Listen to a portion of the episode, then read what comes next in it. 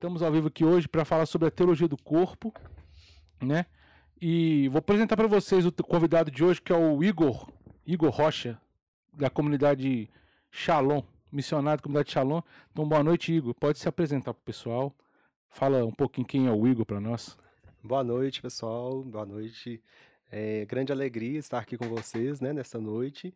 É, meu nome é Igor, né, eu sou missionário da comunidade católica Shalom, sou consagrado da comunidade Aliança daqui de Belo Horizonte.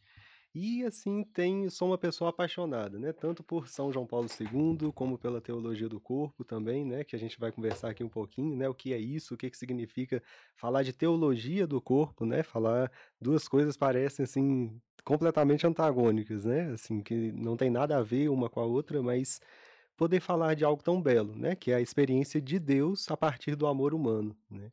É um tema muito legal, assim, né? Como você falou, assim, entrando mês dos namorados, né? Então a gente já pensa, é o mês dos namorados, né? E aí a gente fala de sexualidade, de afetividade, como você falou, de celibato, de ressurreição, né? Eu mandei aquelas perguntas assim, sentido da vida, né? É, quanta coisa a gente pode falar a partir de teologia do corpo. Mas primeiro assim, colocando os fundamentos, né? O que, que é a teologia do corpo? A teologia do corpo foi uma série de 135 catequeses feitas pelo Papa João Paulo II durante o início do seu pontificado. Obrigado, Lud. É, então a gente tem esse livro, né, que é a Teologia do Corpo mesmo, é, e foram uma série de 135 catequeses. 129 ele proferiu nas catequeses de quarta-feira, né? E depois encontraram outras catequeses ainda que falavam sobre o plano divino no amor humano, né? O que, que Deus quer falar através do amor humano. Mais especificamente, olhando para o nosso corpo, olhando para a nossa sexualidade, olhando para a nossa afetividade, existe algo que Deus quer falar ali. Por exemplo, a gente pensa teologia, a gente lembra logo da Bíblia, né? Então, o que, que Deus está falando através da Bíblia para nós, né? Mas existem outras formas de fazer teologia, né? Outras formas de você ver também a revelação de Deus, o que, que Deus deixou inscrito. E uma dessas formas é através do nosso corpo. Então, por exemplo, imagina um extraterrestre, né? Ele chega assim, um extraterrestre assexuado, ele chega no, plane no planeta Terra e ele começa a estudar o ser humano, né? Então ele começa a ver, ah, o, ele tem um rim, ele tem um fígado, ele tem um coração, tem um pulmão e tudo faz sentido por si mesmo, né? Olhando uma pessoa. Mas existe algo que não faz sentido por si mesmo, que precisa da complementariedade, né, do homem e da mulher, que é justamente esse estar organizado, né, literalmente órgão, né, organizado um para o outro, né. E isso fala de um mistério maior, isso conta uma história de amor, né, isso conta uma história é, maior. É, mas basicamente, o que, que João Paulo II fala nisso? Né? Ele dividiu em seis ciclos, que são seis ciclos de uma sequência de catequeses. Né?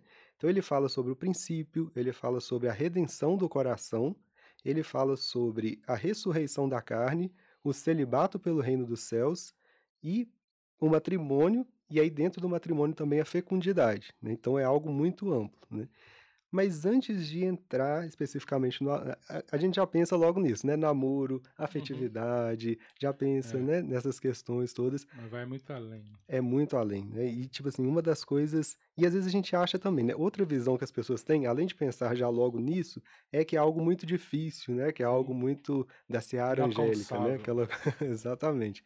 E na verdade, não, né? Na verdade é algo que fala para nós. Uma das coisas que João Paulo II trazia muito era da fenomenologia. O que, que significa isso? Da pessoa olhar para ela mesma, olhar para é, para o seu corpo, olhar para a realidade, para o mundo à sua volta, né? E perceber essas verdades de dois mil anos da igreja, né? Sobre sexualidade, sobre afetividade, não é algo novo, né? Mas a forma, talvez, como ele trouxe, era nova, né? E uma outra forma também é o personalismo, ou seja, é você olhar para a pessoa humana. Né? O outro ele não é eu, tanto eu quanto o outro, não é um objeto. Eu não sou o objeto e o outro não é um objeto para poder ser para usar e ser usado. Né? E aí uma coisa muito legal que ele traz, né? O contrário do amor, às vezes a gente pensa no ódio, né? Mas o contrário do amor muitas vezes é usar e ser usado, né? E aí muitas vezes a gente vai é, fazendo com a nossa sexualidade, é, a gente tem muitas ideias erradas, né, sobre a nossa sexualidade. Então pensa bem, imagina que esse papel, essa folha de papel, é o quadro mais bonito que você já viu é, na sua vida. Né? Tem aqui a tela mais bela de todas, pintada aqui. É, e que é justamente a união do homem e da mulher. né, em uma só carne. E aí, de repente, o que, que acontece? Entra o inimigo de Deus no meio, né? E ele faz isso aqui com a tela. E aí fica desse jeito, né? E muitas vezes, diante disso daqui, a nossa tendência é ou é, a gente pode, por um lado, falar, ah, isso aqui é um lixo, né? E vou lá e jogo fora. Ou eu posso, como João Paulo II fez, né? E é para a gente entender o que é a teologia do corpo, eu pego e começo, na verdade, a mostrar a beleza e a grandeza do mistério de Deus na sua origem. Entendeu? Então, esse é o plano de Deus, isso é a teologia do corpo, né? E muitas vezes a gente cai nesses dois extremos. Então, uma história que eu sempre gosto de falar, falando de teologia do corpo, é de Hugo Hefner, né, que é o fundador da Playboy. É, Hugo Hefner, ele era filho de um casal protestante que eram puritanos nos Estados Unidos, né? E era a tal ponto essa questão assim desse puritanismo que a mãe dele nunca tocou nele, a mãe dele nunca abraçou ele, por exemplo. Né? Ele viveu assim extremamente é, sem contato físico, que era algo ruim, né? Como se o corpo fosse algo ruim, como se o corpo fosse pecado, como se até mesmo um toque, né, de uma mãe e um filho fosse algo errado, né? E aí, diante disso, tentando suprir essa necessidade, ele foi para o outro extremo né? e fundou a Playboy. E aí começou também, né, naquela época da revolução sexual, que foi que fez isso, né, assim, com essa folha de papel, né? E às vezes a gente tende a cair nesses dois extremos, seja em um puritanismo de achar que o corpo é mal, isso existe algo na filosofia, né, que João Paulo II fala, que é o dualismo antropológico. Às vezes ele tem umas palavras meio difíceis, né, mas que é fácil da gente entender. É, o dualismo antropológico significa separação do corpo e do espírito. Né? Então, assim, Platão ele separava corpo e espírito, né? como se fossem duas coisas, um espírito bom preso num corpo ruim, né? como se fosse, às vezes a gente vê até isso em filmes e tudo e não sabe identificar essa realidade, né? E às vezes a gente, quando a gente separa corpo e espírito, o que, que você tem? A morte, né? E aí geralmente vem a cultura de morte a partir disso, né? Então eu super valorizo o espírito nesse sentido, né?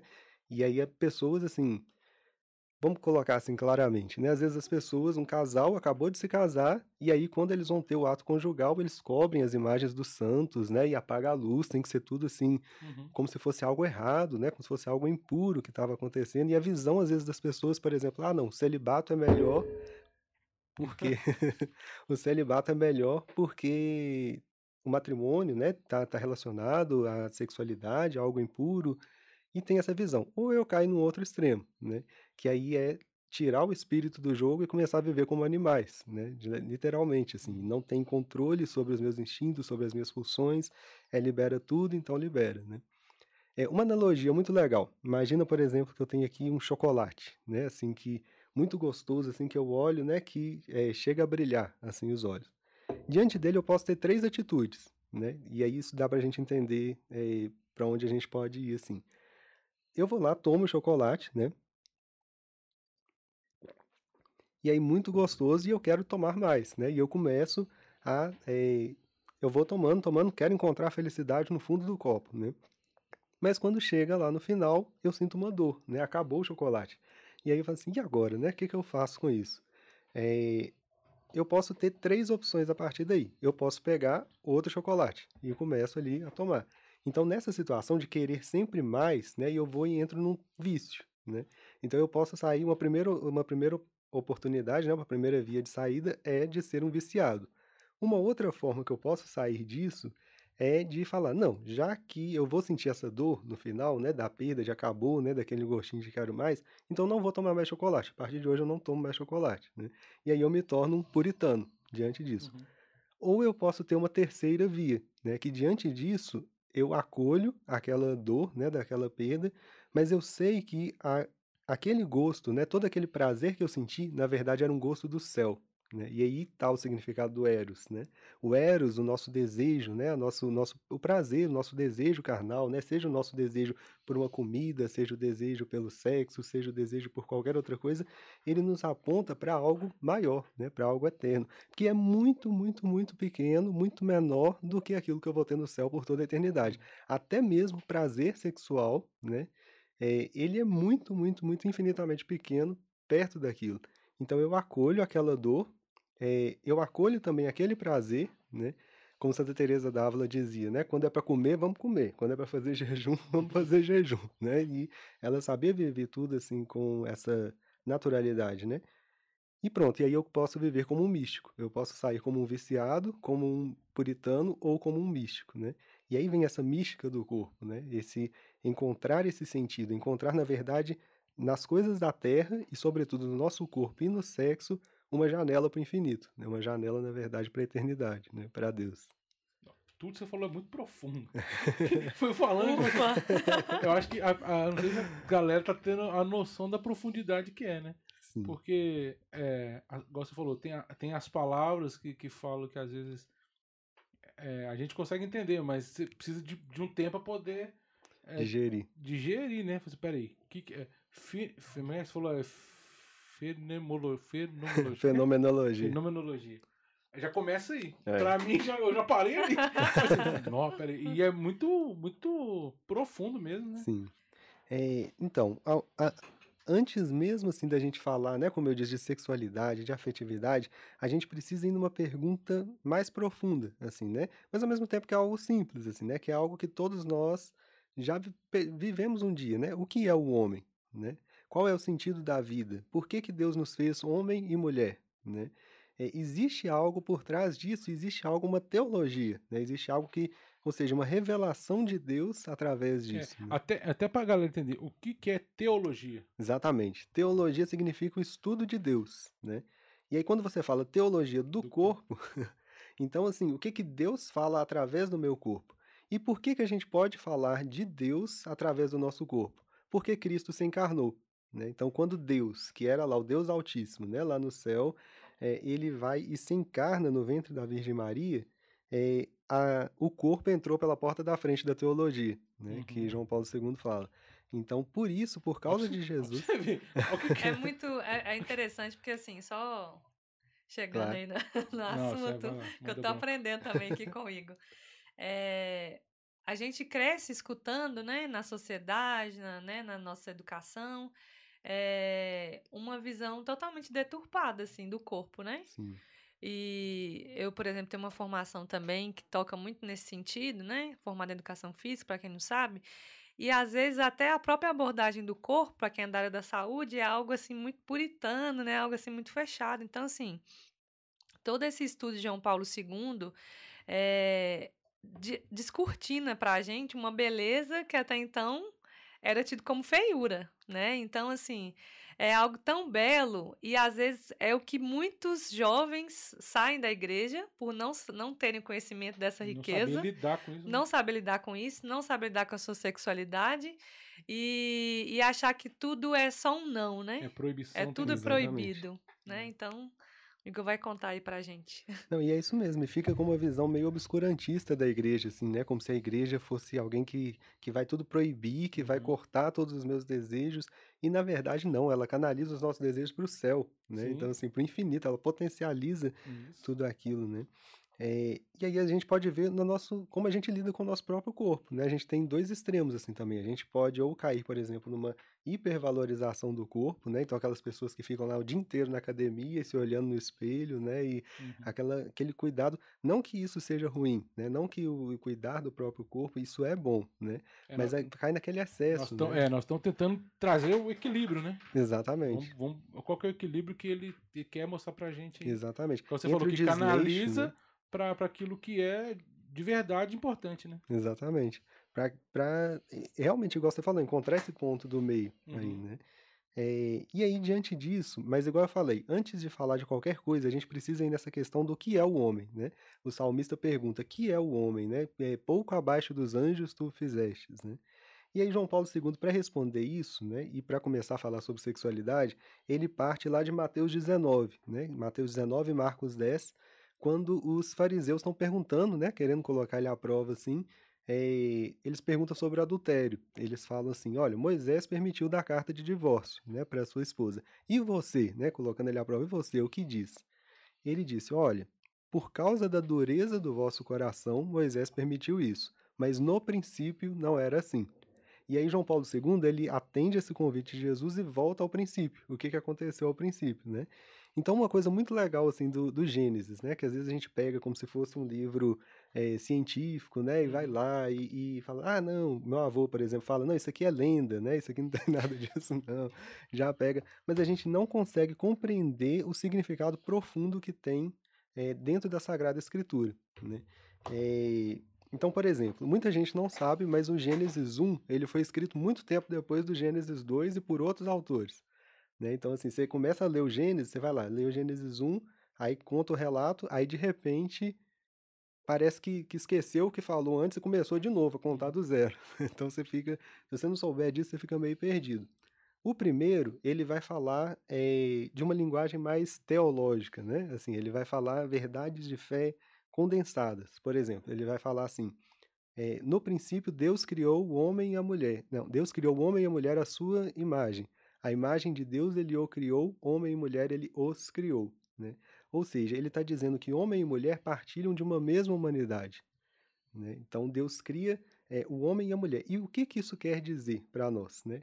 Vamos lá para o céu. Né? Imagina todo mundo agora lá no, no diante ali do. Vou fazer uma DI aqui. É, literalmente. É, imagina a gente diante de Deus agora, né? E aí a gente tem ali o Pai, o Filho, né?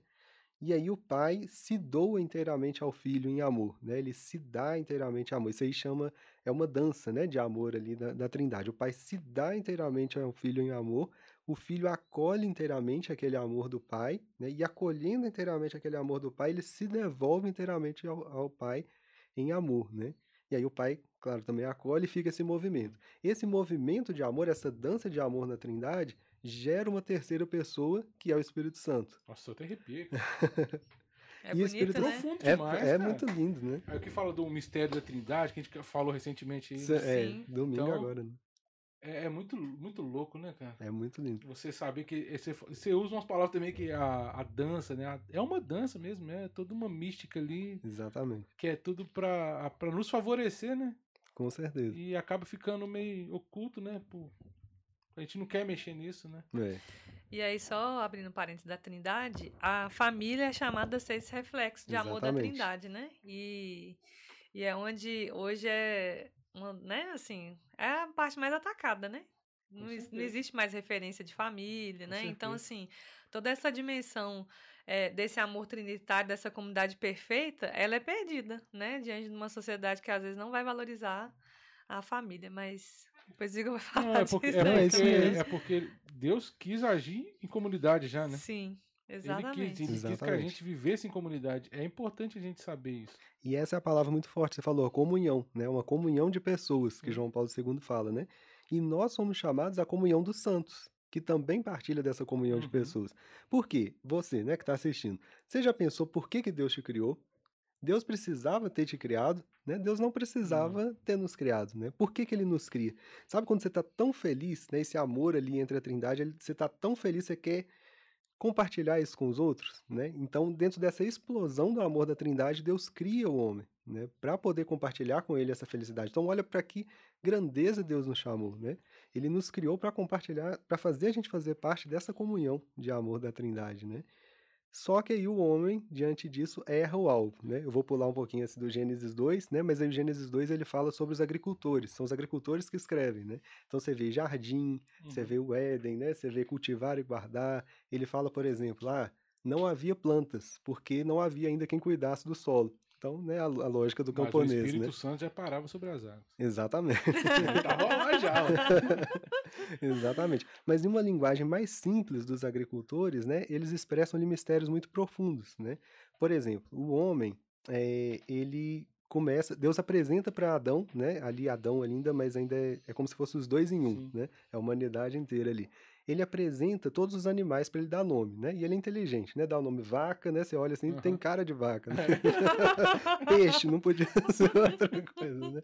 E aí ele vai dando nome para os animais e dar nome na Bíblia significa exercer domínio sobre isso, né? E aí já entra essa questão interessante do domínio do homem e da mulher, né? Que a gente uhum. pode falar assim também.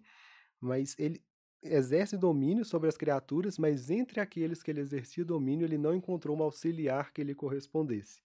Então aí vem a vocação da mulher, né? Uhum. Que é uhum. muito bela, assim, a teologia do corpo da mulher, né? E aí Deus então tira da costela, né? O que, que significa? Ele tira da metade, né? Eles que são essa única humanidade, né? Então ele é, costela significa metade, não é da cabeça para poder esmagar o homem, não é do pé para ser pisada, mas é do lado, né? Para ser protegido e amado, né?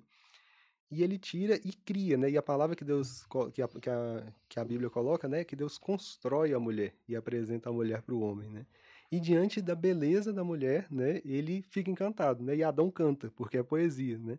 Então Adão cantou cheio de alegria. Essa sim é osso dos meus ossos e carne da minha carne. Será chamada Eva porque, porque foi tirada de Adão, né? Aí na linguagem lá, será chamada Isha porque foi tirada do Ish.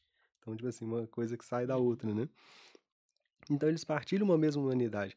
E aí diante, aí João Paulo II fala dessa solidão original, né? Então a solidão é primeiro do homem que ainda era homem e mulher, eram os dois, né? Mas ele se sentia só. Né? Então, na verdade, não era uma solidão apenas da mulher, era uma solidão que eu sou diferente de todas as outras criaturas. Eu sou uma pessoa humana, como Deus. Né? Então, não sou no mesmo nível dos animais. Um segundo momento é essa solidão da mulher, esse desejo da mulher, mas é também é, uma terceira solidão que agora me fugiu, depois eu lembro. Mas é essa dimensão da solidão. Uma outra dimensão também é da unidade. Né? Então, eles se uniam e não havia vergonha, né? a vergonha original né? É, porque onde há o amor não há temor, né? Que a Bíblia diz também. Então é, o, a vergonha ela entra com o pecado. Né? E aí o que é o pecado? Né? O pecado significa errar o alvo. A etimologia de, de pecado é errar o alvo. Ou seja, Deus nos chama essa felicidade, essa plenitude, essa unidade com Ele.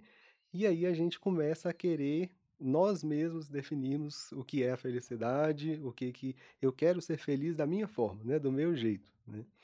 E aí eu começo a buscar a felicidade onde ela não está. Por exemplo, se eu pegar essa caneca, né, e quiser varrer a casa com ela, né, não, não foi feita para isso, né, não é essa a essência dela. A essência do homem é amar, né, a essência do homem é viver como Deus o constituiu, como criatura. E toda vez que o homem foge disso, ele está errando o alvo, né. E aí qual é o primeiro pecado de Adão e Eva? É a desconfiança da bondade de Deus, né. Então, assim, achar que Deus não quer me, me chamar para isso. Deus realmente queria nos fazer como deuses, né? A serpente fala: sereis como deuses, né? Conhecedores do bem e do mal. Só que o bem eles já conheciam, que era Deus. O que eles conhecem, na verdade, é o mal, né? O fruto uhum. lá da árvore, que tanta gente acha que é maçã, é. acha que é até sexo, acha que é qualquer coisa, né? Mas, na verdade, era o conhecimento é do mal. Do né? conhecimento. Né? Exatamente. E aí é, o homem vai e peca, né? Mas aí por que que Deus faz, por que que Jesus faz que a gente volte no início? Para a gente simplesmente chegar nessa parte que o homem peca e falar, tá vendo? Vocês pecaram, a culpa é sua, agora se vira, né? Uhum. Mas não, ele fala a partir já da sua redenção, né? Porque Jesus ele morreu por nós, ele morreu para nos salvar, né? Então ele aponta, ele faz a gente chegar naquela divisa, mas para mostrar que é possível a gente voltar aquilo. E não só, né? Porque onde abundou o pecado, superabundou a graça. Então, o estado de homem redimido, né, e aí entra um novo estágio, é muito melhor do que o estágio inicial. Né? Então, João Paulo II coloca isso: o homem no princípio, né, sem o pecado, na inocência original, o homem histórico, que somos nós, né, e o homem redimido, né, glorioso, esse homem que é redimido, que passa pela cruz e ressurreição de uhum. Cristo. Uhum. Né? E aí a gente entra nesse segundo ciclo, né, de catequeses, que ele vai falando, eu estou tentando condensar o máximo, Sim, é, porque, isso... porque é muito, realmente grande, né, assim, profundo, mas só dá um gostinho, né, para que até as pessoas também se interessem, né, a gente pode uhum. indicar outros caminhos também. É, é, a gente estava até conversando antes aqui, a gente pode, aí fica aí uma sugestão para a gente fazer um projeto mesmo, por uhum. mais que eu sei que é corrido a missão e tudo mais, mesmo que a gente faça um gravado, mas destrinchando mesmo. Né? Uhum. Pra gente ter os, o conteúdo também. Até pra gente poder distribuir também. Pra, Com certeza. Dá pra gente pensar nisso. Aí faz mais detalhado. Aí, é igual você falou, só pra dar uma introdução. É. Porque é profundo. É né? verdade. Só você ver a quantidade de livros, né, é. que eu é. trouxe aqui. uma mochila aqui, né? Mas realmente, assim, é algo muito profundo, né? É algo muito denso, assim, que mas que fala ao nosso coração, né? Que ao mesmo tempo, como eu disse, assim, é algo simples. É libertador, né? cara. Libertador. É o, é o conhecimento, né? Exatamente. É você conhecer aquilo que você. para que isso foi criado, né? Então é Exatamente. é libertador. Aí, diante da redenção, né? Aí João Paulo II ele parte de uma outra palavra de Jesus, né? Que ele fala assim: todo aquele que olhar para uma mulher, né, é, já adulterou com ela no seu coração. Que olhar para uma mulher com desejo libidinoso, né? E aí, às vezes, a gente acha que o Antigo Testamento é muito difícil, né? Mas é, quem fala isso é porque não conhece Jesus, né? Porque. Não é... Porque não é só o adultério, é o adultério no coração, né? Então, tipo assim, ele elevou ainda o... Por mais que você não cometa adultério exterior, dentro de você você já cometeu, né? E aí um livro que ajuda muito a entender a teologia do corpo é o Amor e Responsabilidade, né? Que também é de João Paulo II, né? Carol Voitila, quando ele era cardeal. E... Só que a diferença do amor e responsabilidade é que ele fala numa linguagem mais filosófica. E aqui tem um negócio legal, porque ele dialoga com a razão. A fé e a razão dialogam, né, na teologia do corpo. Então, assim, na teologia do corpo ele pega na revelação de Deus. Na, no amor e responsabilidade ele já fala a partir da razão, entendeu? A partir da, da sua capacidade lógica e tudo. Claro, na teologia também você vai usar isso, né? Uhum. Mas sem usar a parte da revelação, né? Mas só pelas coisas naturais. E aí ele traz essa coisa do, da pessoa humana, né? Então a pessoa não pode ser usada, né? Usar e ser usado. E aí ele fala do utilitarismo, né? Que é uma coisa que ele critica muito, que ele fala muito. Então, e o utilitarismo, para a gente entender numa linguagem mais fácil, seria luxúria. Né? A raiz de todos os pecados sexuais, na verdade, está nessa objetificação. Por exemplo, né? vamos colocar as claras assim: pornografia. Né? A pornografia, ela nada mais é do que também usar o outro, né? Então o outro que está do outro lado da tela, que sofre com tantas coisas, né? Também ali, o uso de drogas, existe toda uma indústria de moer carne uhum. humana mesmo ali, algo muito pesado, né? É, mas essa objetificação do outro, né? E aí geralmente associada com a masturbação, por exemplo, que é a objetificação de si mesmo, né? Para conseguir um prazer é, sexual. Ou então o adultério, né? Aí o adultério é justamente isso. Eu não quero me comprometer a minha vida com uma pessoa, né? Aí eu quero simplesmente usar a outra por um momento, né? Uhum. Não é algo unitivo e procriativo, sabe? É. é, é assim. Mas posso interromper? Pode, claro. Porque eu, eu, esse tema da, da masturbação a gente sabe que é polêmico e tal. Sim. E eu acho que a gente tem que falar. Não tem, uhum. A gente não pode fugir disso. Né?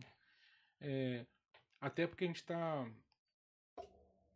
ao vivo aqui e tudo sim. mais, eu acho que seria interessante, né? Porque o que a gente, a gente vê é, você assiste altas horas da vida lá, tem a mulher falando. Exatamente. Você tem que se masturbar, você tem que se conhecer, você tem que to se tocar, entendeu? Aí ele fala, é, a teologia fala muito nisso, desse sentido também, né? Sim. E não só a teologia, mas, por exemplo, hoje a minha linha de pesquisa, né, é sobre adicção sexual, sobre uhum. adicções sexuais. Né? Eu trabalho no laboratório de neurociência. E o, a pornografia, por exemplo, ela é capaz de causar um vício, né? Se você faz uma tomografia computadorizada de um é, adicto, né, de, de um viciado em pornografia, é o mesmo cérebro de um usuário de cocaína ou de metanfetamina. Compulsivo, Olha né? isso, que legal. Exatamente. Então, assim, você vê no, no, próprio, por exemplo, existe uma redução da massa cinzenta, né, no lobo frontal, que é pela respon responsável pela tomada de decisões. Então, realmente, assim, a pessoa quer parar e não consegue, né? A Sim, pessoa uma... tenta várias vezes por muito tempo. Nem todo mundo vai cair no vício, né? Mas isso é uma prova, assim, né, de que tá te levando aquilo que a gente falou do começo, né, da xícara lá do uhum. é, chocolate, né? Você pode virar um viciado, um é, místico, né, ou um puritano, né? Mas no caso da fim si, ela é essencialmente é, imoral, né? Porque você está realmente usando da prostituição, dessa questão. E a masturbação, ela é um ato desordenado, né? Então a própria psicologia vai colocando isso assim também, né? Você percebendo na neurociência. Então tem esse pessoal que fala isso, né? é. né? Assim, em rede aberta, né? Em As televisão. próprias linhas também de psicologia, né? Que dependendo da linha que que a pessoa né, faz um tratamento, os psicólogos vão, vão orientar para que ela realmente dê vazão aos sentidos, dê vazão aos, aos sentimentos, aos prazeres, né? E como se fosse numa linha assim de reprimir, seria seria é, desordenar, né? Vamos dizer assim, né? E, e, só que eles invertem muito esse sentido, né? Eles pegam como se fosse é o que a gente estava falando aqui, como se fosse um não aí você reprime, é, aí é, cai é. no outro extremo, como se fosse viver, ser uma pessoa assexuada. Aí você já anula também o seu ser humano, né? É. Tem... Exatamente. Se você vai para a dimensão do puritanismo, né, e quer reprimir, sufocar algo, vai explorar em algum lugar, né? Uhum. Então, na verdade, aí eu queria até pedir é, se pudesse mostrar a imagem, né, que, que eu trouxe. Porque a Lud falou uma coisa muito interessante, é uma desordem, né? E é preciso ordenar aquilo para o amor. Então a gente tem aqui, por exemplo, essa imagem, né, que eu fiz bem amadora no paintbrush mesmo, mas que dá para a gente entender, né? No centro ali a gente tem é, o núcleo da nossa alma, né, da alma humana, que é a inteligência e a vontade. E depois a gente tem as outras áreas do ser, Né? A gente tem a nossa memória, a nossa imaginação, a nossa afetividade os nossos sentidos. O núcleo, a parte mais interna, é a nossa inteligência e a nossa vontade, que é onde reside a nossa liberdade, né? onde habita ali o próprio Deus. Né? Deus habita em nossa alma. Né? É... E aí, a parte mais externa, né? quanto mais externo desse círculo você vai, mais superficial é. Por exemplo, nos sentidos, é igual a casca da cebola mesmo ali, sabe? Uhum. É, qualquer coisinha já arranca ali aquela Sim. casca, né? Então, o humor, né, por exemplo, é super variável, né? Agora, quanto mais você vai para dentro, mais ela está intacta. Por quê? O pecado original, ele desestabilizou tudo isso, né? Então, o que era antes, igual essa linha azul que eu desenhei aí, que vai de dentro para fora, né? E aí, com a minha inteligência e vontade, eu ordeno a minha memória, a minha imaginação, os meus afetos, os meus sentidos para o amor, né? Em vista do outro, né? Em vista do sair de si, eu começo a viver com uma linha vermelha, tudo em vista de mim mesmo. É um amor de si contra si, que gera vício, que gera escravidão autoimposta, né, que gera toda espécie de desordem. Escravidão autoimposta. É. Traduz aí, Igor. Traduz aí, o que, que é isso? Vamos pro popular agora. é, é uma escravidão mesmo, assim, né, que você mesmo se escravizou, Sim. né, se deixou ser escravizado pelos seus sentidos, pelos seus afetos. Por exemplo, vamos dar exemplos práticos assim, né? A sua imaginação a pessoa que se deixa levar pela imaginação, né, e que leva a tantos lugares, a louca da casa, né, que Santa Teresa d'Ávila dizia. A memória, a pessoa só consegue pensar coisa ruim, fica vivendo no remorso, né, vivendo ali naquelas né, e aí você trazendo esse campo sexual, né, a pessoa só volta ali na memória e a imaginação ou pro futuro, né? Ou pro futuro. Sofre antecipado. Exatamente. É, aí a imaginação já leva, é. né? Para a experiência da memória já leva para o é. Pro é onde que tá a galera aí com depressão, com ansiedade. Exatamente. Né? E aí todas as outras, né? A afetividade, né? Os afetos, as paixões, por exemplo, elas pegam, elas enlaçam os meus sentimentos e me levam naquela direção, né? Então, assim, tem sentimentos bons e ruins, mas a, a, a paixão, ela é forte, assim, né? uhum. né? Como a morte, né? É... E aí é isso, né? A gente precisa viver esse processo de maturidade humana também, né? Isso faz parte também desse processo de redenção do corpo, né? Que João Paulo II fala. A redenção do corpo, a redenção do coração, a redenção da sexualidade, né? É, às vezes algumas coisas assim a gente fica, ah, existe cura para isso, cura para aquilo, né? Mas na verdade o processo é de redenção, né? O processo, na verdade, todos nós temos concupiscências, né? Todos uhum. nós temos, é... o que, que são concupiscências? Né? É, Outra é. palavra difícil. É, concupiscências são esses nossos desejos desordenados, seja por exemplo para comida, seja para o sexo, para coisas boas, né? É, por exemplo, prazerosas, né? Prazerosas. Para que que existe o prazer, né? É, isso é uma coisa muito legal. O prazer de comer. Se eu tenho o prazer de comer, eu vou querer comer e isso vai gerar vida para mim como indivíduo. Então eu vou comer e isso vai gerar vida para mim como indivíduo. É, por que, que existe o prazer sexual? Né? Porque com prazer sexual eu vou querer ter o ato sexual e isso vai gerar vida, isso vai manter a vida da humanidade. Então, seja a minha vida como pessoa, como humanidade, o prazer ele é esse motor de vida. Só que não apenas isso, ele é um motor de vida eterna. Né? Ele me aponta, na verdade, para o céu. Né? Uhum. Então, é, é algo Olha muito isso, mais... gente. Quem te falou isso? É. Isso, aquela transmissora não mostra. É.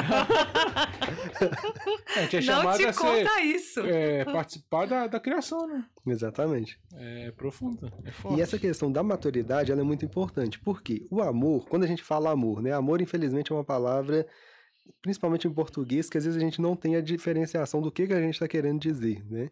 Mas o amor ele se constrói até chegar ao amor autêntico, né? Até chegar existem graus do amor. Não é que o outro não é autêntico, né? Mas existem graus que ele vai subindo. Por exemplo, João Paulo II fala do primeiro da concupiscência, né? Que é esse desejo pelo outro, o desejo de prazer, mesmo assim pelo outro, né? Esse é o... Depois vem o amor de concupiscência, né? Então você já subiu um grau, mas ainda é algo bem egoísta. Vocês vão uhum. ver assim, é, o amor de concupiscência, eu desejo o bem para o outro, para que o outro seja um bem para mim.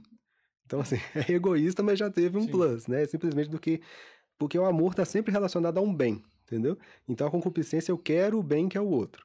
Né? Aí, o amor de concupiscência, eu quero que o outro seja um bem para que seja um bem para mim. Aí existe um grau maior, que é o amor de benevolência. Ou seja, eu quero o bem para o outro é, sem me ter em conta. Entendeu? Então, esse já é o mais próximo da essência do puro amor. Uhum. Né? Mas não para por aí. Né? Porque senão eu posso cair até num platonismo. Eu começo a amar a pessoa e tudo mais, mas o amor ele exige reciprocidade, né? Porque o amor ele é interpessoal.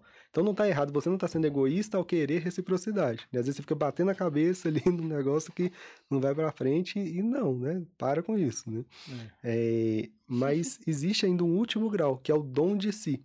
Né? Ou seja, não é simplesmente eu querer o bem do outro sem me ter em conta, mas o melhor bem que eu posso querer para ele é me dar a ele, né? me dar em amor. E aí o serviço, né? como você falava também, esse gerar comunhão. Né? Então o dom de si é o que a gente chama, Lud, no, no Shalom de amor esponsal. Né? Uhum. O amor esponsal é este amor entre, entre os esposos mesmo, né? já é este amor autêntico, este amor maduro. Né? Uhum.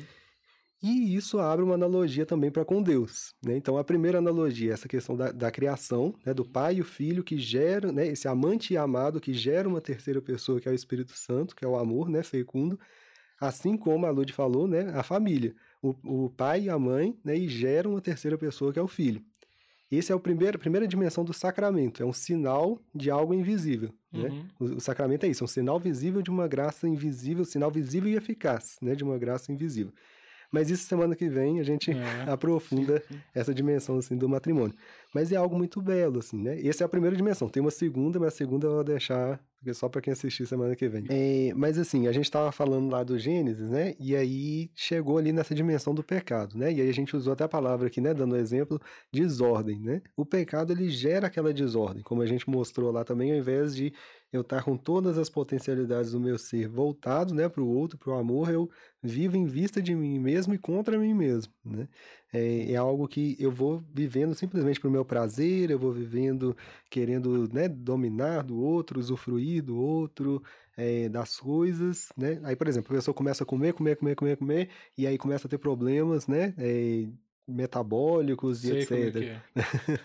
Ou então a pessoa começa a ter é, sei lá, vários ficas e vários, né, várias noites, né, de Sim. sexo e tudo mais, e aí contrai uma doença contagiosa e tudo, né, e que trazem outros males também, né, é, não só na dimensão moral, mas até mesmo biológica, né, e aí João Paulo II ele fala muito disso, assim, também, da sexologia, né, dialogando com a, com a teologia, né, então, tipo assim, até mesmo a ciência da, ciências da saúde confirmando muitas vezes essas coisas, né. É, mas, assim, essa questão da desordem, né? Então, é, o pecado ele gera desordem. E a gente vê lá em Gênesis, né, já acontecendo isso. Por exemplo, é, quando o homem peca, né, ele come do fruto, a primeira reação dele é ver que ele está nu, né? Só que ele já estava nu, ele já estava nu. Então, olha só a experiência do homem com o próprio corpo a partir do pecado, né? Então, ele começa a ter vergonha do seu corpo, que é a imagem de Deus, né? Então, por que, que a gente usa roupa, né? Por exemplo, é um, um fruto do pecado, né? Uhum. Mas a experiência do pudor é de se guardar dessa dimensão do utilitarismo, né? Então, se o homem e a mulher, né, casados, eles não têm essa dimensão de luxúria um para com o outro, não há temor, né? Então, o amor lança uhum. fora todo temor, né? Mas aí ele primeiro vê e percebe que está nu. E aí Deus joga aquela pergunta, né? Onde estás? Mas Deus, ele é Deus, né? Ele é onisciente, ele sabe onde está Adão. Ele não jogou essa pergunta para perguntar, né? para encontrar Adão. Mas ele quer que Adão olhe para dentro dele e perceba aonde ele chegou, né? Então essa pergunta faz com que nós voltemos para dentro de nós mesmos. Então aí a questão do autoconhecimento, né? Que é muito importante a gente ter. É, e aí ele olhando para dentro de si, né? E aí ele vai e fala: não, eu tive medo porque eu estava nu, né? E me escondi. Ah, então você sabe que você está nu, né? Como é que você sabe que você está nu? É, acaso comestes, né, da, da árvore que eu te proibi? É, aí ele vai e aponta a mulher, né? Não, a mulher, né, que tu é. colocaste uhum. ao meu lado. Então ele aponta a mulher, aponta Deus, né? Joga a culpa para todo mundo. Uhum. Aí a pessoa imatura, né? Que é, ela tá desordenada, ela tá vivendo tudo para si mesmo e ao mesmo tempo joga a responsabilidade para todos os outros, nunca é dela, né? Pois é, só em cima disso, é, quando você falou do. É, deu exemplo, né? Eu vou dar o meu exemplo com relação até à questão do, do, do, meu corpo, do físico, né? Porque eu passei por esse processo, né? É, muito tempo, porque eu sou gordo desde que eu nasci, praticamente, entendeu? Então existiu esse processo de eu ter que me deparar com, com isso, sabe? De, de me confrontar com isso. Porque, igual você falou, a gente vai perdendo. Tem coisas que é psicológico, não tem jeito, que a gente não mas tem coisa que é, é onde que eu tive que me, me buscar o equilíbrio. Exatamente, o autodomínio. E falei assim, é o autodomínio. Falei assim, não, peraí. É, por mais. Eu fui um monte de médico, um monte, um monte de coisa. E eu tinha, na verdade, eu tinha medo de ir. Aham. Né? Aquele medo de, assim, se eu for, eles vão me falar alguma coisa. Sabe? Porque e real- realmente tem médico que não tem tato com, com o paciente. Fala assim, não, lógico, não, eu sei que eu tenho que emagrecer. É óbvio. Né? Só que é, eu tenho uma dificuldade. Uhum. Aí você precisa. É, é, tá tudo bagunçado, tudo desordenado dentro da gente, igual vocês, vocês falaram. Aí eu precisei, é, depois de muitos anos, parar. E aí é onde que entrou também a questão de eu ter que me doar. Entendeu? Porque Exatamente. eu tenho uma família, eu tenho meus filhos, eu olhava pra ele assim, eu vou morrer, velho. Entendeu? Eu vou morrer e não vou ver meu- meus filhos crescerem, e eles precisam de mim. Eu é, precisa sim, né? É, eu quero estar também presente. Uhum. Foi aonde que eu tive que tomar uma decisão na minha vida e tal. Eu fui lá, busquei, falei, eu vou vou fazer a, a, bariátrica. Fui lá e fiz a bariátrica. Entendeu? Mas foi tudo dentro desse, desse contexto de ter que, não, agora eu vou ter que confrontar com a minha realidade. É a minha vida, é, é o meu corpo, é a minha, minha decisão agora. É de- Aham. porque é uma decisão que muda a vida toda, É, sabe? Vida toda. A, a alimentação muda, exatamente. Entendeu? Então, é onde, e a questão de se doar também, que foi o que me motivou, sabe? Falar assim, não, meu, é, meu filho, minha filha, minha esposa, a minha família, é, porque por mim, eu ia, eu ia deixar eu ir morrer, cara, Aham. entendeu? Eu ia morrer, então eu tava já naquele, no limite de, de problemas clínicos, né? Vamos falar assim, de forma geral. Aí, lógico, depois que eu fiz, no primeiro mês já tava tudo zerado, tá bacana, você começa a colher os frutos daquela decisão também, entendeu? Sim, Então é só porque você falou e eu lembrei. Porque você tem que se confrontar com essa realidade, né? É uma exatamente. coisa do- dos outros, dos outras situações de vício também, de, de pegação, por exemplo, Uhum. né? Pro, buscar um psicólogo também, cara. Às vezes você precisa de ter um- uma ajuda psicológica pra você se organizar. né? Exatamente. Mas vai no psicólogo certo também, né? É, exatamente. Vai falar Vai assim, psi- Você tem que se masturbar, cara. Exatamente. E aí tá uma questão muito complicada, né? Porque muitas vezes os psicólogos têm essa visão eh, do homem errada, né? Então, ou vê o homem simplesmente como um produto das suas paixões, né? Sim. Não, não vou entrar no- na polêmica, não. mas Pode assim, entrar, cara. pode... Tem que entrar. Se não for aqui, vai ser em outro lugar. É, exatamente. Mas linhas, por exemplo, da psicologia, né, que muitas vezes vão levando. Então, por exemplo, João Paulo II, ele faz essa crítica muito forte a Freud, né? Então, assim, do pansexualismo, tudo está relacionado, né, a questão da sexualidade, e ao mesmo tempo o homem com essa antropologia errada, né? O que que significa isso? Essa visão de homem errada, como se fosse simplesmente um produto das suas paixões, como se fosse um animal, né? Assim que Uhum. deixa, deixa a vida me levar, né? E, e, e o próprio Freud percebia que isso não era bom, né? Porque depois ele, ele percebia que eh, as pessoas que iam vivendo, né? O deixando o prazer pelo prazer, libera tudo, então libera. No final ele percebia pulsões de thanatos, né? Pulsões de morte na pessoa, né? Então, eh, não é bem por aí, né? Né, Nós somos seres que nós temos corpo, alma e espírito, né? Uhum. Então, alma no sentido assim de psicológico, né? Mas ao mesmo tempo também espírito, né? Então, existe, por exemplo, linhas mais existencialistas, por exemplo, a logoterapia é uma que eu indico muito, né? Uhum. Que é justamente essa do sentido da vida, né? Eu encontro o sentido e eh, caminho ali a partir disso, né? Dialoga muito também, assim, com a fé. Mas é todo um processo, né? Uma coisa que eu indico muito também, né, Lud, é o fio de ouro. Nossa, fio É, de ouro é Você sensacional. conhece, né? Nossa, você vai na ferida também. É, É import... Nossa, sério, é importante demais. sim. É porque, assim, é, entra em outro ponto também, que até aquela arte que o Igor mostrou, ela tá falando das áreas do ser, né? Que tá ligada à nossa alma. E, e às vezes a gente separa muito, né? Tem até uma heresia, né, na igreja. Sim, gnosticismo. Isso, que, Como é que chama? que, Gnosticismo. Ah, tá. que tira isso. Então é como se fosse tirar o, o, o corpo da jogada, né? E aí o que, que acontece? Igual pegando até a, a a questão mesmo né, de Freud, tudo sem entrar na linha, mas a partir do momento que ele mesmo se confrontou com o erro da própria linha, né? De Aham. pensamento. Então, assim, ah, então você tem, você tem que procurar o prazer. Então, beleza, você toma um. O seu prazer é tomar uma caneca de água. Não, Uhum. mas agora uma caneca de água já não me satisfaz, eu preciso de uma garrafa. E aí a pessoa vai morrendo, porque ela nunca tá saciada. Ela tá Uhum. sempre buscando. E aí entra Ela é uma dominada, parte. né? Não, e, e aí entra também, assim, né? Até pra gente refletir em outros, outras áreas da nossa vida. a questão do, do estar saciado. Porque o, o ser humano ele tem sempre esse quê que vai faltar, vai faltar, vai faltar. E aí se a hora vai para a sexualidade, hora, né? Hora vai para para os vícios, para pornografia, enfim. Hora vai para alimentação, hora, cada hora vai buscar alguma coisa que vai tentar saciar e não vai saciar, na verdade. Né? É, até dentro disso aí que você está falando, é, eu vou fazendo essa analogia mesmo com, com, o que eu vivo, que é a questão da bariátrica, né? Uhum. E hoje eu tô numa fase que é, para mim, é a mais difícil. Porque, vai lá, perdi 40 e poucos quilos. Sim, é, beleza. E agora? E agora? É, a minha, a minha alimentação mudou, mas agora é a hora que, que é eu mesmo. Entendeu? É eu que tenho que fazer. Porque a Exatamente. cirurgia já fez. Entendeu? É a hora que você para que. Não, agora é eu. Aí eu tenho que ter o autodomínio, porque senão você perde a bariátrica também. É. Entendeu? Você vai perder, você tem a compulsividade do mesmo jeito, a, igual a gente fala, a cabeça é de gordo do mesmo jeito, entendeu? Exatamente. É onde você tem que buscar esse equilíbrio e aí as tomadas de decisão. Assim, não, eu posso ou não posso? Porque eu consigo, comer eu consigo, beleza, dói, dói, mas vai indo, vai indo, vai. Ah, não vou. Eu tem muita gente que perde bariátrica por causa de que bebe cerveja demais, porque desce. Uhum. Entendeu? Desce. Então você vai procurando esses, essas fugas, né? Você, é, esse aqui para mim eu consigo, então vamos lá. Milkshake dá pra descer? Não dói? Beleza. Você vai indo, quando você vê, você já perdeu. Mas aí é, é, é a fase que chega onde é você mesmo. Entendeu? É você ter o autocontrole e o domínio sobre aquela situação. É, depois é, é interessante, não sei se você vai abordar isso, Igor.